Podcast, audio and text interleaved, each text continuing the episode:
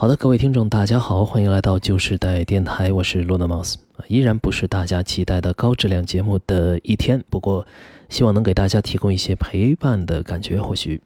聊聊平时你周围没有什么人会聊的，用一个旧时代玩家去审视一些东西的时候产生的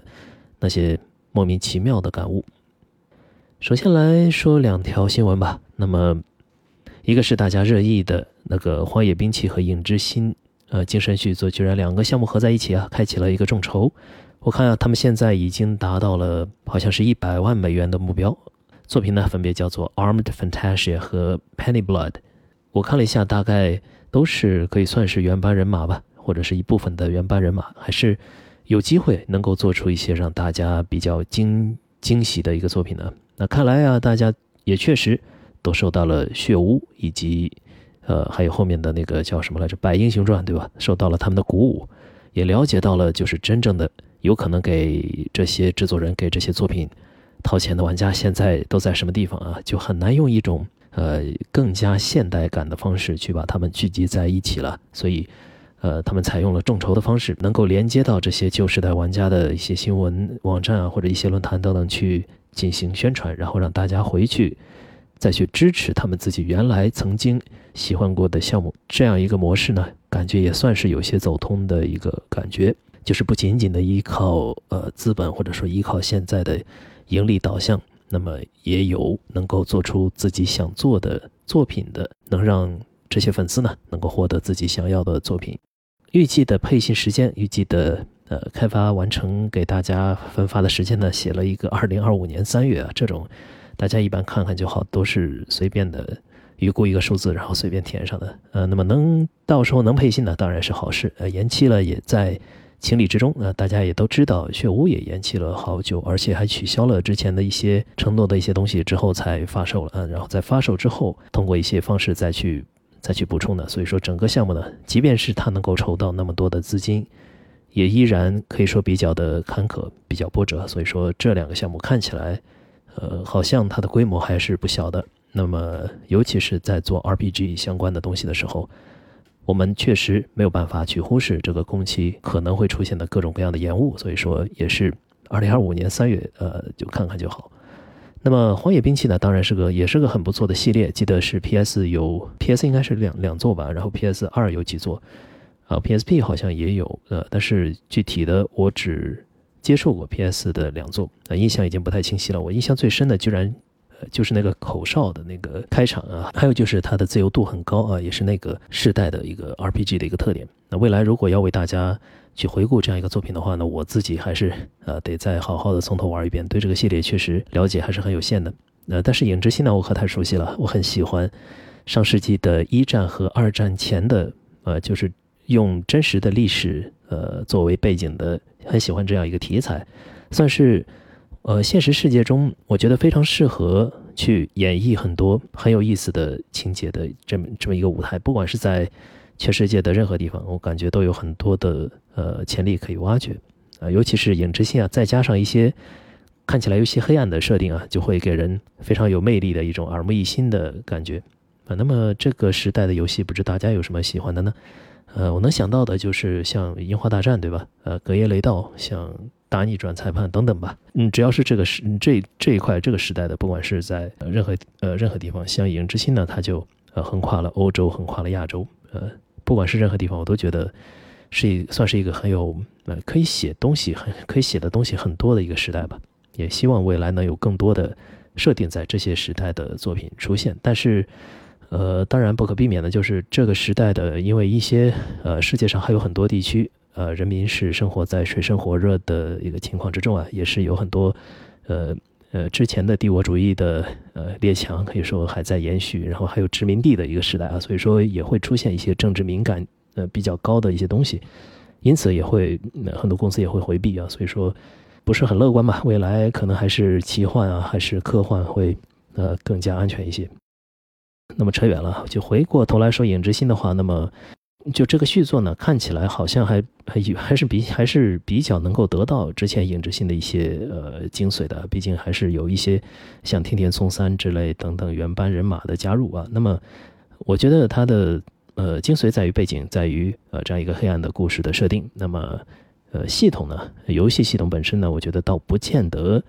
你必须要继承，比如说轮盘系统，对吧？呃，那当年还是大家还是觉得 QTE 还是很酷的那么一个年代。呃，你放一个轮盘，呃，很多朋友觉得还挺新奇的。嗯那当然了，尤其二代，你能够对轮盘进行各种各样自定义的那个自由度比较高的那个系统呢，就更加的受欢迎了。但是现在你让大家打一个小怪都要去做 QTE 的话，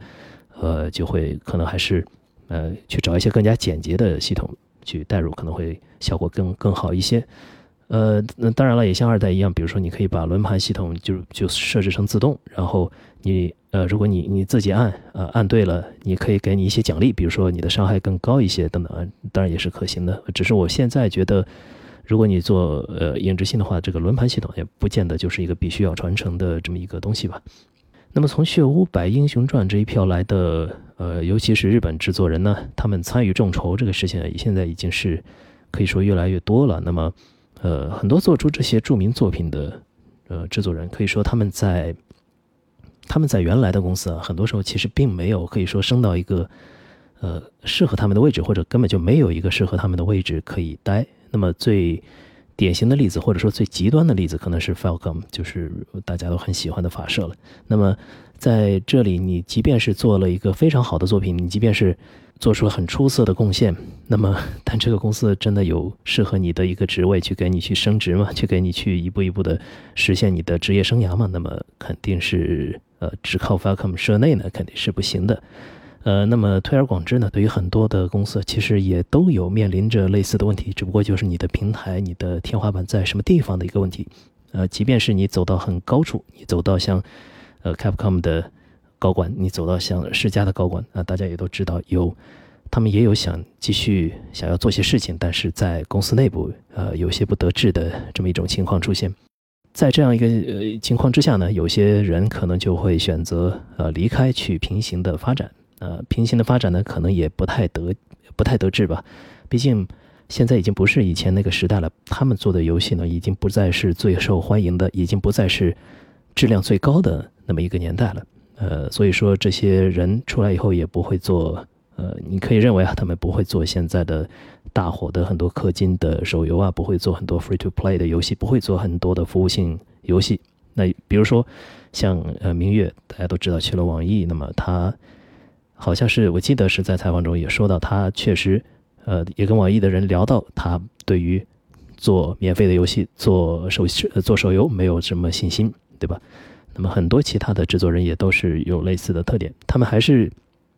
在延续着之前的哲学、之前的方式去做游戏，但是支持他们的人很难再被公司、很难再被资本这些呃去连接起来了。那么他们就只能选择呃用一种呃用众筹这样的方式，用这种比较的去中心的，或者说比较的，或者说比较的能够一个一个的去联系到这些个体的一种方式去。找到那些当年喜欢他们的人，然后，呃，形成这样一种松散的一个组织，然后有钱的出钱，就是我们这些有钱的去参加众筹的去出这个钱，然后有力的出力，嗯，就是你之前做这些项目的人，你们还去好好的去做这些东西，然后大家都能够得到一些呃多赢的这么一个效果吧。现在这些公司养不起一些呃，就是不太会做呃 F free to play 游戏的人了，然后这些人。也找不到一个更适合他自己的职业生涯发展的时候呢，可能就会选择去做这样一件事。我觉得也是挺好的。这个呢，也当然也就是旧时代的力量啊，朋友们，对吧？也算是现在一个比较特殊的景象啊。所以也希望很多那些呃在退休之前吧，想更进一步的这部分制作人，能够也能够好好的去利用或者是依赖这样一个平台，依赖之前自己呃一手培养起来的这部分的粉丝群体吧。那么。能够出现，呃，做出更多符合咱们之前的这些人审美的，呃，好的作品。那其他呢，也没有什么太多有意思的新闻了。呃，我能想到就是最近出了 PS 三的，嗯，当年的《The Last of Us》一的复刻版啊，最后生还者一的重置版嘛。呃，那么有没有觉得 PS 一的，呃，PS 三的最后生还者一呢，已经有一点点 retro 的味道了呢？那么。好像还没还没有对吧？那毕竟还是现代的三 A 的最主要的那个那种形式啊，第三人称射击的，然后最主要的各种各样的形式，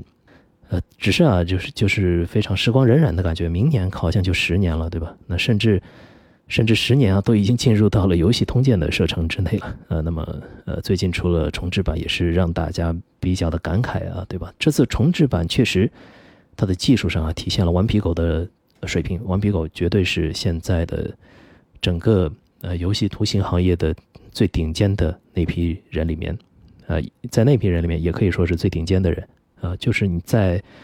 呃所有的图形学的顶会啊，然后游戏相关的顶会啊，在这些地方都能见到顽皮狗的那批人的身影，呃，能听到他们的分享，大家也都会去好好的去学习他们的很多的经验，在呃建模啊、动画、人物动作、材质、场景各个方面啊都是很顶级的。关于呃《最后生还者一》的重制版呢？呃，Digital Foundry 也就是 D.F. 鼠毛社，然后他出了一个很长的一个视频去分析，去分析重置版的一些图形方面的东西啊，呃，可以说是剧场版了。那么，呃，对此感兴趣的朋友可以去呃看一下，尤其是如果你是对图形感兴趣或者是图形行业相关的人的话，那么去理解顽皮狗他所做他做图形的方式，也就是你去理解到了现在的最顶尖的方式。嗯，那不过呢，就是说实话，游戏本身呢。对于已经玩过的朋友来说，我觉得是有一点提不起精神再来一遍的，因为，呃，这这游戏的精髓就在于很多的呃人物的行为、人物的，呃，还有就是这个剧情的走向，还有包括结局啊，呃，很多很多的转折，对吧？那么，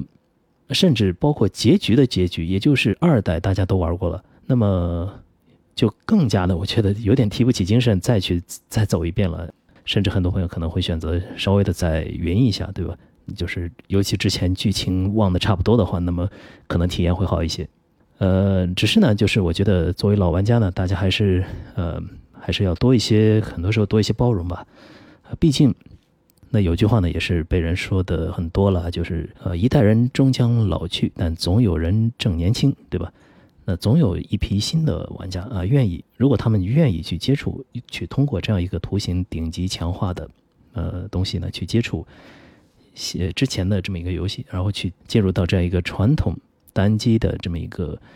呃呃范畴之中，愿意去更多的拥抱这样一些内容的话，那肯定也是整个这个群体的一个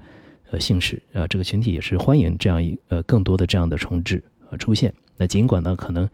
对于旧时代的玩家，对于之前的玩家来说，呃，滚瓜烂熟、耳熟能详的剧情，那可能不会再想着去玩一遍了。但是它，呃，绝对啊，对于新人，对于，呃，刚要接触这些东西的人是非常友好的。所以说，所以说，我是觉得对这种类型的重置吧，也是报以尊重。那么另外呢，就是很久都没，其实都没玩游戏了。那么最近呢，抽了点空，在 Switch 上玩了一会儿，呃，奇奇怪界的那个 SFC 版的重置版。呃，那么我觉得这游戏啊，确实还是值得推荐一下的。呃，就很久没有玩过，确实如此对味儿的这种 run and gun 类型，或者说是呃 STG 的一种变体吧。那这游戏具体的介绍呢，就呃这里就不再提了。我们我们之后可以搞一个小小的专题来说一下关于奇奇怪界的一些事情。这次的重置呢，确实做的非常的有诚意啊，它的图形做的很好，手感也很好，然后还加了新的人物，加了很多的剧情，加了关卡。然后我只玩过，就是我没有玩那个最高难度。最高难度大家可以到 B 站去看，呃，救国的骑士，呃，这位 UP 主他发的那个，呃，奇奇怪界的最高难度的通关的录像啊，他把所有的地方的难点也都给大家讲得非常清楚了。我觉得，嗯，把我确实没有时间去挑战那个高难了，但是看了他打的高难，总感觉好像。也没有那么难嘛，但是我自己一上手的时候就会觉得确实还是挺难的。大家也可以有兴趣可以试一下，这个高难是一个挑战起来很有乐趣的呃一一件事。你需要去规划你的资源，去规划你现在什么时候有可能被呃撞那么一下，然后什么时候能够呃再拿到能够恢复你子弹等级的道具啊等等，都需要一些比较好的规划，也是推荐大家去试试吧。确实最近玩过的比较欢快的、比较欢乐的一个，也不用费脑子，就是拿起来就可以就可以玩，就像。我之前有段时间也是每天都会玩一会儿那个重击啊，就是那个木西麦萨玛，也是不需要任何的呃玩了以后也不会有太多的后设的抑制等等，你就是打开然后开始做开始挑战弹幕啊，直到你把所有的残机全部死掉，就把游戏关掉，就会觉得非常的简单，然后呃，也可以算是有一些解压的效果吧。那当然，这也是我们喜欢很多旧时代游戏的原因，很多游戏都有这种特点。那这次由于我是夜深人静的时候录音啊，所以说我离麦克风可能近了一些，那么我的呼吸声啊，还有什么口水声啊，可能，所以也希望大家见谅。好的，那么下面呢，我们就稍微的聊一个专题啊，我觉得挺有意思的一个专题，呃，就是关于鄙视链的形成，讨论一下鄙视链的本质是什么，以及呃什么情况下会形成鄙视链，还有就是关于游戏为什么很多时候在社会的鄙视链里面处于比较底端的这么一个位置。那么我首先呢，想要想给原本是想给鄙视链啊稍微的就装模作样的建个模。啊，有那么一个感觉，有点像模型的东西，呃，比如说啊，我我我觉得，呃，我们应该把很多的爱好啊，我们应该把某个具有某个属性划分的群体，我们把它叫做一个实体或者一个节点。那比如说手游玩家啊，任天堂玩家，或者更细分，比如说呃，NetHack 玩家，然后矮人要塞玩家等等吧。那么就这些个实体之间呢，可以做一个连线。然后连线是有向的，这个有向呢就表明，呃，这样一个实体的内部的一个属性划分的玩家群体，对于另外一个实体的有这样一个属性划划分的玩家群体之间存在着鄙视关系，我们就把它简称为鄙视关系吧。它不见得是所有人都会用一种非常 aggressive、非常攻击性的东西去表达鄙视，但是你可能啊潜意识中你也会有一点点觉得，嗯，好像有一点看不上。这样一个东西，那这个也算是鄙视吧。很显然啊，就是所有这些实体之间，大家都可以画一条线，那么这这就形成了一个，可以说形成了一个矩阵吧。呃，形成了一个完全图啊，对吧？形成了一个矩阵。那么如果是某些，比如说八竿子打不着的，比如说钓鱼和呃像铁道模型之类的，这是这互相之间能拉出一个鄙视链吗？好像拉不太出来的呢。把它去掉的话，那那其实这整个这样一个图呢，就是一个有向的图。那不一定无环，对吧？它很可能是我们，呃，A 鄙视 B，B 鄙视 C，而 C 鄙视 A，这也是很正常的。就大家总说鄙视链啊，但实际上，当然了，这呃整个算是一个鄙视图。那么其中要有很多无数个节点，然后有无数个这样的有向的链条去连接这样不同的节点。那把所有的可能的实体用这种方式连起来，并且我们把呃具有某种属性的人，呃分配进去。那么每一个人。他可能啊，在不同的领域，他有很多很多的标签。不过这里啊，我们呃每次只考虑一个领域吧，并且我们假设这个领域的主属性啊，可以代表这些个体。那么不同的玩家呢，可能会因为某种原因去改变自己身上的属性。也就是说，它会呃不不光是这个图上啊，它展示了一种鄙视的关系，呃，同时呢，它也可以进行转换，就每一个实体可能会转换到另一个实体中。比如说，手游玩家，他的属性有可能会从手游玩家改写改写成任天堂玩家，通过某种方式吧，他把自己的属性改变了。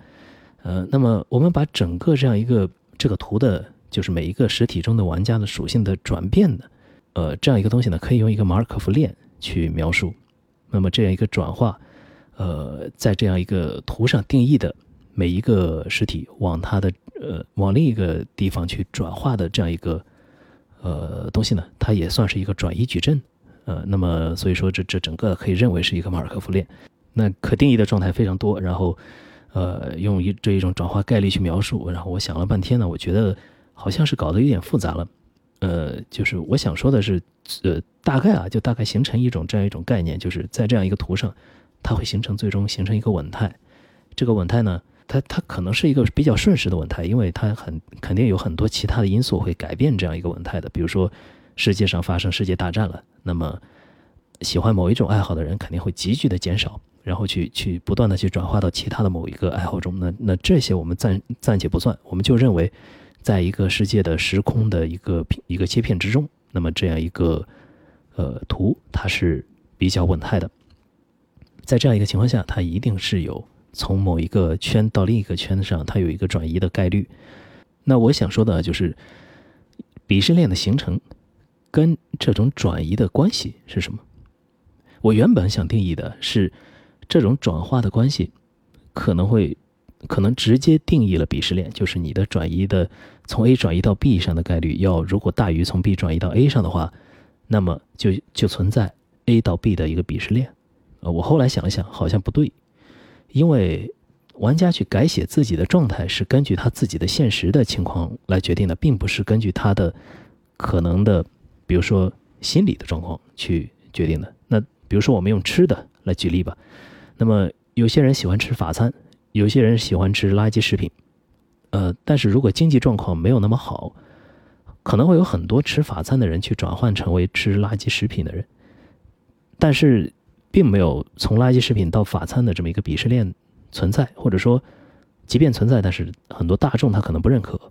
所以说这个也也不应该用这种转移概率去定义鄙视链。那么我想了一个什么呢？就是呃，我如果我们不不用这种核心属性的转换。去定义鄙视链的话，是否可以用比如说转换意愿这样一个更抽象的东西去定义？也就是说，通过连线去定义一个转换，去定义一个转换的意愿。呃，一个群体的意愿，如果它的转换的意愿非常的高，那么我们就认为他想转换到的那个地方往回可以拉出一个鄙视链。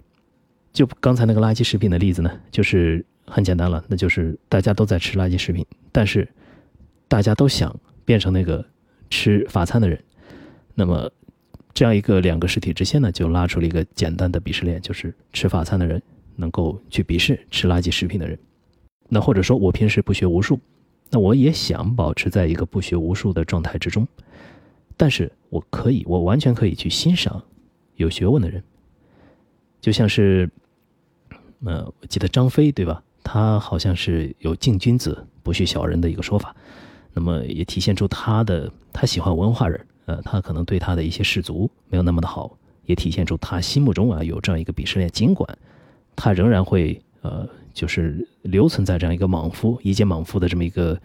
呃实体之中，但是他有向成为文化人，或者说或者说能够向呃获得更多智慧去转变的这样一个意愿。那存在转换意愿，我们就认为他有一个鄙视链存在。那么可能有人可能要说了啊，就是比如说，如果大家都想当富甲天下的商人，没有人想去当科学家，但是为什么我们还是能感受到科学家对于商人的这么一个鄙视链呢？那这个呢，就显然就是一个社会的，还有就是政府的这么一个额外的引导调节。在一个如果是一个纯粹的呃资本主义的社会中呢，我们能不能自发的形成对于纯粹科学的纯粹？做纯粹的理论的人的呃转化意愿呢，好像形成的可能会形成，但是我是觉得，由于人类这样一种对于呃一种好奇心、好奇心以及他对于未知的探索的意愿，它总会形成一种崇尚这件事情的一个氛围，包括从贵族呃国王到后面呢，可能民选政府的首脑，到后面很多呃政党，他都会去引导大家去。给科学家，啊，即便不能给他名利双收啊，但是也要能够让他获得名，从而提升大家的向科学家进行转换的一个意愿。呃，这也是一种啊，就是改变大家转换意愿的方式。就改变转换意愿的方式很多哦，我们只是讨论最终的这个转换意愿本身，它定义鄙视链的这样一个方式。那从这样一个核心出发来说呢，就是我们可以引出第二个点，就是身份侧写。那么第一个和第一个转化意愿和第二个身份侧写是非常自然的连接起来的，就是转换意愿是从实体转换到实体，也就是你你想把你自己的一个属性去改写成为另一个属性，那其实呢就是你想把你的身份，就是用这个属性定义的身份去进行一定的转变，或者说或者是你想要通过一个实体的属性，它可能定义的一个大多数人，就是大多数拥有这个属性的人的侧写。呃，就是你，你想要成为这样一个群体，那举个例子，就是比如说你是一个打羽毛球的，你想要成为一个能够打高尔夫球的人，就是你不一定会去，你不一定啊，你就有想从打羽毛球转换到打高尔夫球的这样一个就运动本身的一个转换意愿，但是你有它背后的身份的一个转换的想法，就是你想从羽毛打羽毛球的人变成打高尔夫球的人。从而去改写你的属性，就是把你的打羽毛球的属性改写成呃打高尔夫，呃，所以说我们要把这么一个呃实体本身的属性本身的转化意愿和它背后有这个侧写的人群的这么一个身份的转化意愿啊，把这两个可以结合在一起，然后就很多时候就更加的明了了。我们可以用这个标尺去解释很多的问题，就比如说啊，我们知道，呃，原本很多的爱好吧，都是一些小众的爱好、贵族的爱好，呃，那么贵族喜欢的东西，那为什么往往呢？它能够成为鄙视链条中的一环，很多时候就在于它这个身份的向往。呃，和他的转换意愿，呃，结合在一起的这么一个结果，呃，就像刚才的高尔夫，显然它代表着一种，呃呃，贵族至少是中产，呃，高级中产往上吧，这么一种生活方式。那么很多人，我们大多数人都有想要转变成为这种生活方式的意愿，同时我们有想把自己的身份改写成为一个高级中产和贵族的意愿。所以我们会对这样一个爱好本身，我们会对这样一个实体的属性本身产生一个鄙视链啊，就拉一条自然的鄙视链。同样呢，就比如说欣赏古典音乐，对吧？收藏呃艺术品啊，运动呃运动里面就是典型的就是马术，还有刚才说的高尔夫等等，就可以说呃大概就可以这么解释。那么手游玩家和任天堂玩家，那互相之间会不会存在鄙视链呢？可能会有互相的鄙视啊，但我觉得。对大众或者说很多人去接受的一种鄙视链，可能还是从任天堂玩家指向手游玩家的。如果我们从呃转换身份或者是呃意愿的一种方式，能不能去解释呢？我觉得也是可以的。就是很多其实玩手游的朋友啊，他知道他知道自己在干的一些事情好像没有那么的有意义，就是他自己其实是知道的。只不过就是我们处在这样一个环境中，处在这样一个呃，比如说有一定沉没成本，或者是啊，你已经被其中的一些东西所吸引，并且你知道被它所吸引，并且你知道被它吸引不一定是件好事，这种情况是存在的。那么你可能想要有一定的转换意愿，就是把我这种爱好转换成为一种没有那么消耗精力的、没有那么消耗金钱的一种看起来比较的高尚、比较的简单、比较的比较的令人满足、比较的能被更多的人。所欣赏的一种爱好，你有这样一种转换的意愿，只是你没有去做，那么你心中就会承认这样一个鄙视链的存在。有更多的人像你一样呢，像你一样去理解了这件事，并且承认了这件事之后呢，你就不一定会觉得你自己所在的群体一定是优越的，你会觉得可能另外的一个群体对你存在鄙视链是合理的，是正常的。因此啊，我觉得也是可以说可以用这个标尺去。去解释这样一种游戏互相之间存在的鄙视链的一个情况的，而对于游戏在社会中的处在的鄙视链比较靠下的呃这么一个情况呢，其实我们也可以用刚才的这样一呃这样一个标识或者是两个比较核心的点去解释，呃一个就是呃转换意愿大不大？我觉得转换意愿还可以，就是很多人啊其实还是能理解游戏本身的乐趣的。呃，大家还是愿意去参与到游戏之中，理解游戏的乐趣，因为游戏说实在的，它还是比很多杂七杂八的其他的娱乐项目啊，呃，好玩多了。当然，我这个是从一个游戏玩家的角度出发，但是我是觉得，如果真的有一个客观的尺度去衡量各种各样的娱乐项目，它可能给人带来的，呃呃，带来的，比如说多巴胺之类的比较能够客观衡量的东西的话，我觉得游戏已经一定是处在一个比较高的一个水平。那么很多人的转换意愿可能是有的，就是大家想把自己的爱好改写成游戏，但是为什么不呢？为什么没有去改写成游戏，并且可能会产生鄙视链呢？可能问题啊出现在第二个事情上，就是这个身份。呃，游戏玩家这个身份可能没有那么受待见。那原因呢，也很简单，你想要成为一个游戏玩家吗？它的代价可能会比较大，它的代价可能是你。呃，成为游戏玩家之后，你可能会花大量的时间在游戏上，所以说你的某些其他的社会身份的获得就会很难。呃，想要做做成一些在现实世界中啊，在某些呃体系中，你想要做成一些事情就会变得更难。所以说，很多人他会觉得游戏玩家这个身份是他不愿意想要改写成为的这样一个身份，也就是鄙视链自然而然也就形成了。如果游戏没有这样一个副作用。如果我们每个人都有一个时间屋，呃，那么你可以在这个时间屋中干任何你想干的事情，但是现实世界的时间不会流转。如果有这样一个东西存在的话，那么游戏花时间多的这么一个弱点，把它消除掉的话，可能大家对它的转化意愿就会提高。那游戏本身就是这么一个矛盾的情况，大家都喜欢玩游戏，但是大家但是大家又都不是那么愿意成为游戏玩家这样一个身份，导致他在社会的很多的呃这么一个爱好的鄙视链条之中，可能处在底层。那尽管我们作为游戏玩家，并不承认，并不愿意承认这一点，即便是在游戏文化比较发达的欧美、日本，也是显然存在这样一种。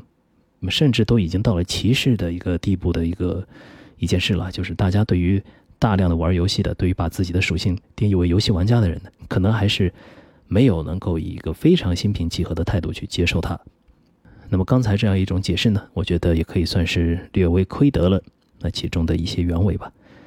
那么游戏的鄙视链比较低，那呃，未来还有的救吗？还能够怎么样能够救回来？有两个情况吧。第一个就是现在。正在玩游戏的这批人，他毕竟还是比较年轻的一部分人。现在大家，呃，为了比如说英雄联盟之类的东西狂热的人啊，为了大家还在通宵的玩王者荣耀的这批人，那等等啊，这批人依然很年轻。如果游戏它渗透到了一个程度，就是所有年轻人必须玩游戏，否则你缺少社交密码。所有年轻人都在玩游戏，那等到这批人长大之后，这批人之中啊，有各种各样的。呃，富二代、官二代，有各种各样的有联系的和上层有联系的人。那这批人之后呢，可能也会成为富人，成为上层的人，成为很多人所敬仰的人。那等到他们成为这批人之后呢，他们会把游戏这个爱好带到他们这个贵族的圈子之中。那很多时候，更多的可能是他们后后面会放弃游戏这个这个爱好啊。我觉得这样，这个可能是更加有现实。有现实感的这么一个可能性吧，但是万一呢，对吧？呃，很多如果现在游戏真的渗透到了所有人都愿意去玩，所有人都愿意去讨论，所有人都喜欢的一个程度，那未来游戏一定会伴随着这批年轻人成为呃中坚力量，成为社会的顶层，成为社会的高层的时候，那游戏这个爱好会伴随着他们成为大家喜欢的。成为大家有转化意愿的，并且他背后的身份也成为大家有转化意愿身份的这么一个爱好，这是其一。那其二呢，就是整个社会形态发生比较大的变化，那就是玩游戏比较厉害的人，他会占据社会资源的时候，玩游戏本身将成为社会生存的技能的时候，这个可能出现在什么阶段呢？可能出现在人类发展的什么阶段呢？元宇宙阶段可不可以呢？也许吧，但是我觉得。好像啊，在未来也不太会出现一个这样的阶段，因为任何时候一个事情啊，只要它成为了你谋生的手段，那么它的游戏化的部分将会减弱，将会削弱。就像大家很多游戏高手，如果啊，你真你现在成为呃是整个这样一个项目中的高手的原因，是因为大家只有一部分人在和你竞争。那如果你这件事情成为了生存技能，成为了全人类都要过来去竞争的一件东西的话，可想而知它得有多卷，可想而知这件事情它可能啊在未来会变得有多无趣。那尽管嗯，尽管很多人可能会畅想一种可能的元宇宙，可能的就是生存技能多元化，就是大量的技能，呃，无用的技能都可能成为生存技能的时候，尽管大家对此可能有所畅想，但是即便到了那个时候，我觉得。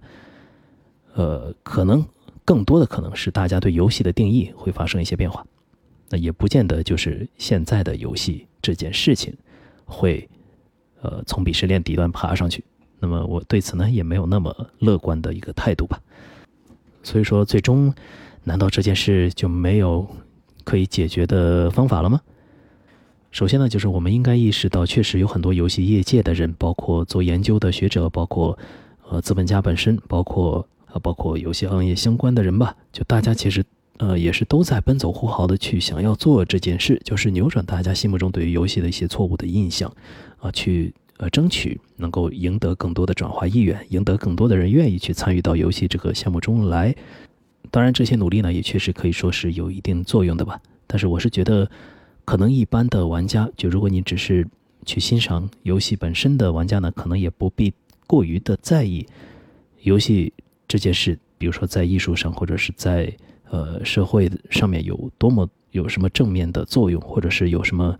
呃，或者他应应不应该吧，在鄙视链上往上走等等。我是觉得大家没有太大的必要去去在乎这些。如果你只是愿意去欣赏游戏的话，那么有我们这一批愿意去欣赏游戏、愿意去理解呃玩游戏的人的这么一批人存在，我觉得大家就有足够大的社区去互相的欣赏，那彼此的呃愿意彼此喜欢的东西。那有这样一个社区存在，我觉得。呃，外界或者大众怎么看呢？那可能更多的是跟那些学者、跟那些资本家相关的事情。那么我们呢？呃，那跟我们呢，可能没有那么直接的关联。当然了，如果在这样一个社会中，大家真的感受到了一些压力，感受到了自己作为一个游戏玩家被侧目啊，或者被很多人所不理解的话，很多时候呢，我们也可以做一些微观的事情吧。就是呃，如果你真的太在乎这些事呢，你就想办法去。比如说，提高自己，想办法去做一个很酷的人，让其他的人看到游戏玩家这样一个标签呢，并不是去定义一个人的全部的一个东西。那这样一个人呢，也可以让很多的其他的，呃，比如说对游戏不太了解的人有转化意愿，有想成为你的身份的这样一个意愿的时候，他们可能也也就会去更加的理解游戏，呃，本身。所以说，无论是从宏观的角度吧，还是微观的角度，大家。总还是有一些可以做的事情，但是不做也无所谓。就是我大概就这么一种想法吧。呃，毕竟有有句话我记得说得好，就是你不无论站在任何地方，你总要背对一半的地球人，你总要背对一半的人类。你不可能让所有人都喜欢你，也不可能让所有人都理解你的，也不可能让所有人都理解你。那很多时候，我们只要有足够的能够互相理解的社区的朋友，有互相理解的人存在就可以了。呃，毕竟啊，整个地球大家还是没有液体化，还是没有能够真的让所有人都互相理解的。那有些事情也只能说无奈了。这期的旧时代电台呢，我们就说到这里。不知大家对这期电台聊到的内容有什么想法呢？如果有的话，可以在呃有评论区的平台上呢发表一些评论。我基本上都不太有可能有时间去回复，但是也是会了解到大家的一些想法。那么咱们下期再见。